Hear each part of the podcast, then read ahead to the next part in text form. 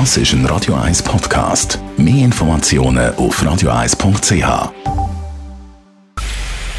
Es ist 12 Uhr. Radio 1 kompakt. Die enormen Auswirkungen des Lockdowns auf die Arbeitswelt. Neue Zahlen zeigen, jeder Zehnte arbeitet nicht vom normalen Arbeitsplatz aus. Und die Hilfe des Bundesrates für die Landwirtschaft, die laut Bauern eigentlich gar nicht nötig ist. Dies zwei der Themen in dieser Sendung. Am Mikrofon Jan von Tobel.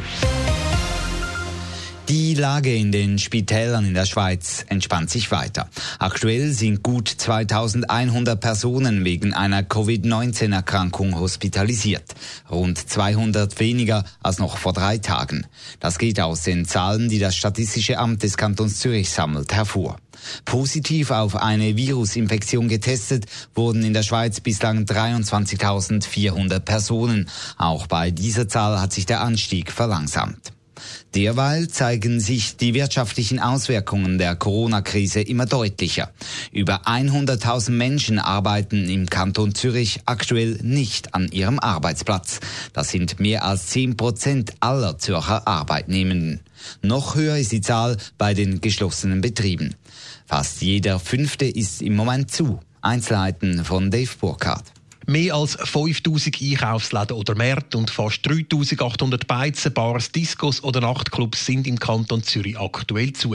Im Kultur-, Sport- oder Freizeitbereich sind 6000 Institutionen. Das zeigt eine Auswertung vom Bundesamt für Statistik in Zusammenarbeit mit der Konferenz der regionalen statistischen Ämter und dem Staatssekretariat für Wirtschaft SECO.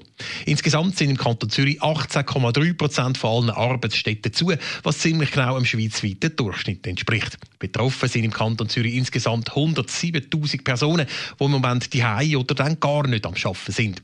Spitzenreiter mit fast 36.000 Personen ist das Gastgewerbe vor dem Detailhandel und der Unterhaltungs- und Freizeitindustrie, wo je etwa 30.000 Menschen betroffen sind. Dave Burkhardt, Radio 1. Die geschlossenen Geschäfte und stillstehenden Fabriken führen den Euroraum in den kommenden Monaten in die Rezession. Das prognostiziert die Konjunkturforschungsstelle KOF der ETH Zürich in ihrem gemeinsamen Ausblick mit dem IFO-Institut in München. Die Wirtschaft im Euroraum sei bereits im ersten Quartal um 2,3 Prozent geschrumpft. Im zweiten Quartal dürfte sie um 10,5 Prozent einbrechen.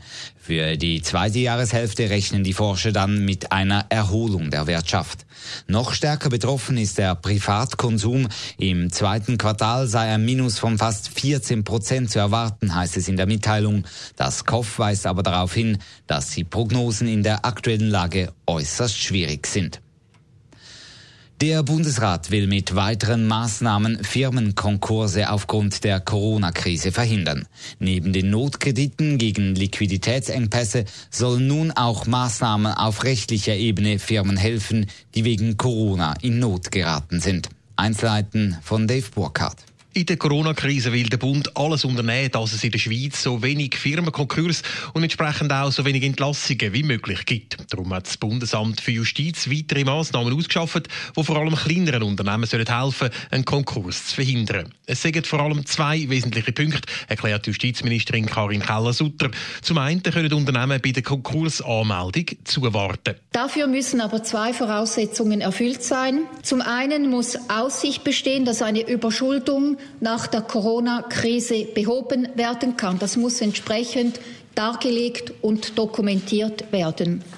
Zum anderen soll diese Erleichterung nur bei finanziellen Schwierigkeiten gelten, die eine Folge dieser Corona-Krise sind. Als weitere Massnahme zur Konkursverhinderung soll es neben der Nachlassstundung für grosse Unternehmen neu auch ein entsprechendes Gefäß für KMUs geben. Dass es ihnen erlaubt, rasch und unbürokratisch eine befristete Stundung der fälligen Schulden zu erreichen. Die sogenannte Covid-19-Stundung ist so ausgestaltet, dass sie auch als Massenverfahren tauglich wäre. Keine weiteren Massnahmen gibt es dafür in Sachen Betreibungen. Der entsprechende Fristenstopp wird laut der KN Keller Sutter nicht über den 19. April aus verlängert. Ein funktionierendes Betreibungswesen sei für die Wirtschaft zentral. Wenn Betreibungen über längere Zeit nicht vollstreckt werden können, sinkt auch die Zahlungsmoral. Schuldner begleichen ihre Rechnungen nicht mehr und das führt zu Liquiditätsproblemen und bringt das Wirtschaftssystem in Stocken. Das hätte sich schon im Ersten Weltkrieg 1914 gezeigt, wo schon mal ein zweimonatiger Fristenstopp bei den Betreibungen fatale Auswirkungen auf die Wirtschaft hatte. Und diesen Fehler will der Bundesrat über 100 Jahre später nicht wiederholen. Dave Burkhardt, Radio 1. Ostern im Zeichen von Corona. Wie im Kanton Zürich Behindertenorganisationen, Sozialamt, aber auch Kirchen dafür sorgen wollen, dass auch Menschen am Rande der Gesellschaft nicht vergessen gehen. Das hören Sie später in dieser Sendung. Der Ruf nach helfenden Arbeitskräften auf den Feldern war groß. Beim Ausbruch der Corona-Krise wurde ein Engpass bei den Erntehelfern, welche häufig aus dem Ausland kommen, befürchtet, weil die Landesgrenzen geschlossen wurden. Die Schweizer Landwirte fürchteten sogar um ihre Ernte. Nun zeigt sich, die Aufregung war umsonst. Das ergeben Recherchen von Radio 1. Elena Wagen berichtet. Das Problem ist genau umgekehrt, als man befürchtet hat. Nach dem grossen Aufruf der Bauern nach Schweizer Erntehelfer sind unzählige Angebote von Leuten, die helfen können. Das zeigt eine Nachfrage bei agrarjob.ch von Radio 1. Das ist eine Online-Plattform, die extra für die Vermittlung zwischen neuen Erntehelfern und Bauern aufgeschaltet worden ist. Zurückhaltend ist man aber auf Seite der Bauern, sie, die eigentlich so dringend Hilfe gesucht haben. Sandra Helferstein vom Bauernverband erklärt es zum einen so. Also es liegt hauptsächlich daran, dass die Grenzen in Europa nicht ganz dicht gemacht worden sind, wie man mal befürchtet hat. Das heisst, jetzt eben zum Beispiel Polen und Tschechen können auf dem Landweg immer noch in die Schweiz kommen, ebenso die Rumänen auf dem Flugweg. Und die haben schon vertragliche Verpflichtungen gehabt mit den Bauern und wenn die jetzt natürlich kommen, dann nehmen die Bauern die.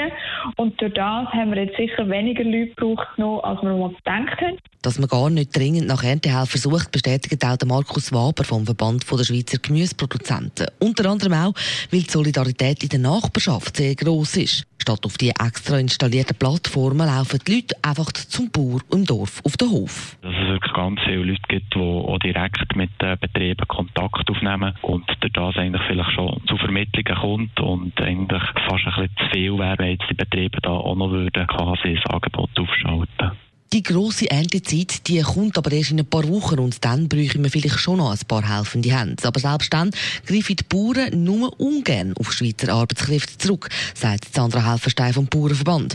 Ein Tag lang Spargel stechen, das sage ich nämlich sehr streng. Ich denke, die Bauern sind eher wegen dem auch noch ein bisschen zurückhaltend, weil sie natürlich wissen, die Polen und die Tschechen, die sind sich das gewöhnt, die mögen das durchhaben. Und bei den Schweizerinnen und Schweizern, die das eben überhaupt nicht gewöhnt sind, äh, sieht das ein bisschen anders aus. Und das ist natürlich dann auch für die Bauern ein bisschen aufwendiger, weil dann müssen sie da so Gruppen einteilen und müssen schauen, wer mag noch, wer mag nicht mehr. Die schlimmen Befürchtungen, dass die Ernte könnte ausfallen sind also nicht eingetroffen. Die gute Nachricht ist also zum Schluss, die Ernte und damit auch die Lebensmittel aus der Schweiz sind für das Jahr gesichert. Elena Wagen, Radio 1.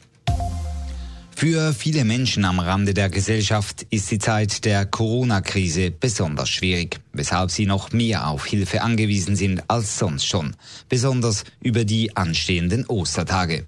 Diese Hilfe bieten verschiedene private und kirchliche Organisationen an. Der Kanton Zürich seinerseits unterstützt diese Hilfeleistenden. Nadine Cantoni berichtet. In diesen schwierigen Zeiten, gerade auch mit Blick auf die Ostertage, ist es wichtig, für alle da zu sein, sagt Mario Fehr von der Sicherheitsdirektion, wo auch das Sozialamt dazugehört. Und darum sind die verschiedenen sozialen Einrichtungen gerade jetzt besonders gefordert. In der aktuellen außerordentlichen Lage, wo wir alle sind, sind wir besonders gefordert. Wir sind besonders gefordert, dass es auch Menschen gibt am Rand der Gesellschaft, Obdachlose, Gewaltbetroffene, Sexarbeiterinnen, Leute, wo es wirklich nicht gut geht in diesen Tagen, dass wir auch für die da sind. Da sind verschiedene private und kirchliche Organisationen. Das Angebot ist vielseitig. So sagen Spitalseelsorger im Einsatz für Angehörige von Leuten, die im Spital liegen. Für alte Leute, die krank daheim sind, gibt es beispielsweise eine Seelsorge-Hotline von der Palliativseelsorge und so weiter. Oder dann sagt das Angebot von der Bahnhofshilfe, wo Bedürftige Essen holen können. Gewisse Organisationen wie die Street Church, das Hope House oder das Kaffee Yucca hat Mario Fehr in diesen Tagen besucht. Und er sei beeindruckt so der Mario Fehr.